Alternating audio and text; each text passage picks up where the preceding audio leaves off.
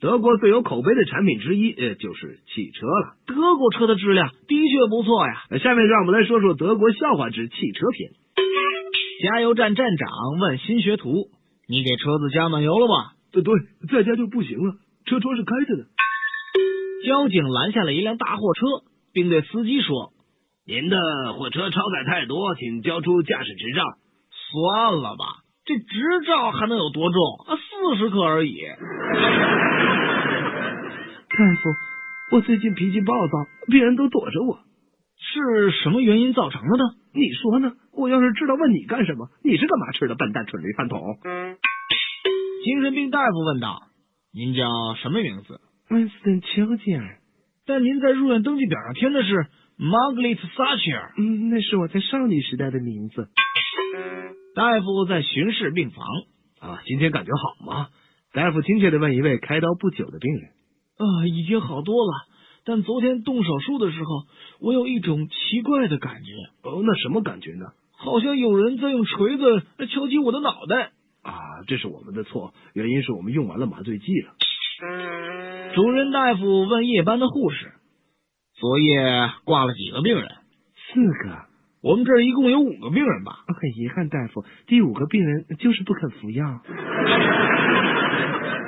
哎，服务员，我的汤里有只苍蝇。”“嗯，过一会儿就没有了。您看，您那汤勺上不还爬着一只蜘蛛呢吗？”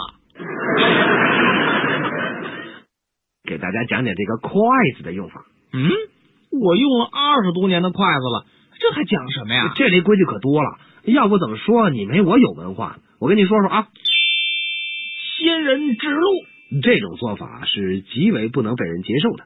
这种拿筷子的方法是用大拇指和中指、无名指、小指捏住筷子，而食指伸出，这在北京人眼里叫骂大街，因为在吃饭的时候，食指伸出总是在不停的指着别人。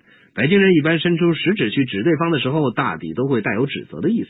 所以说，吃饭在用筷子的时候用手指指人，无异于用指责别人，这同骂人是一样的，是不能够被允许的。还有一种情况也是这种意思，那就是在吃饭的同时，呃，别人交谈并用筷子指人，秉烛留声。这种做法也是不行的，其做法就是把筷子的一端含在嘴里，用嘴来回的去嘬，并不时的发出一些嘶嘶的声响。这样的行为被视为一种下贱的做法，因为在吃饭的时候用嘴嘬筷子本身就是一种无礼的行为，再配上声音的话，就会令人更加生厌了。所以，一般出现这样的做法，都会被认为是缺少家教，同样也是不能够被允许的。击盏敲钟。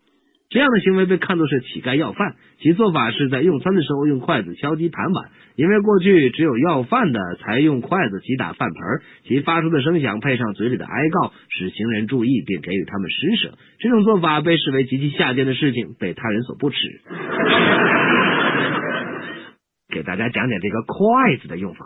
嗯，我用了二十多年的筷子了，这还讲什么呀？这里规矩可多了，要不怎么说你没我有文化？我跟你说说啊，执烛寻城这种做法就是用手里拿着筷子做旁若无人状，用筷子来回在桌子上的菜盘子里面寻找，想去找到哪里下筷子为好。这样的行为是典型的缺乏修养的表现，而且目中无人，极其令人反感。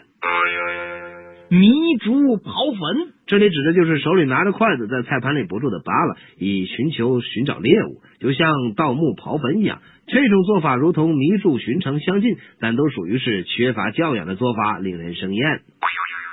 泪烛遗珠。实际上，这是用筷子往自己盘子里夹菜的时候手里不利落，将菜汤呢流落到其他的菜或者桌子上面。这样的做法被视为严重失礼，同样是不可取的。颠倒乾坤，这是说用餐的时候将筷子颠倒使用，这样的做法是非常被人看不起的。正所谓饥不择食，以至于都不顾脸面了，将筷子倒使，这是绝对不可以的。定海神针。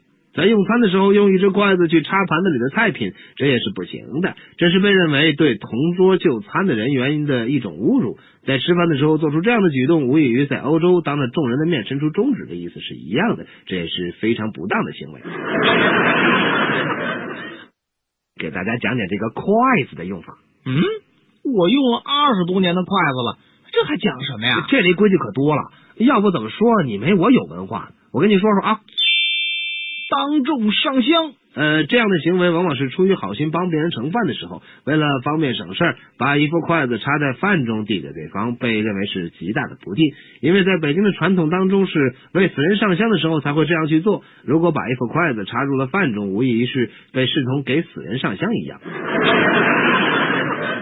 英国科学家达尔文在一次宴会上，恰好和一位美貌的女士坐在了一起。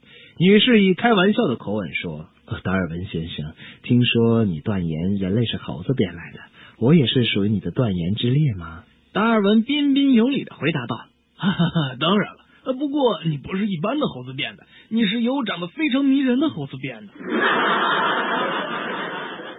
一位老师对学生说：“一年有四个季节。”春天树枝发芽开花，夏天果实成熟，秋天树叶发黄，冬天气候寒冷，田野覆盖白雪。嗯，园丁的声音就是这样甜美。老师接着就问一个同学说：“小波，你听见了吗？请告诉我，摘苹果的最佳时节是什么时候呢？”这小波怎么说呢？小波站起来，毫不思索的说：“你，是果园工人待在家里，果园里又没有狗的时候。”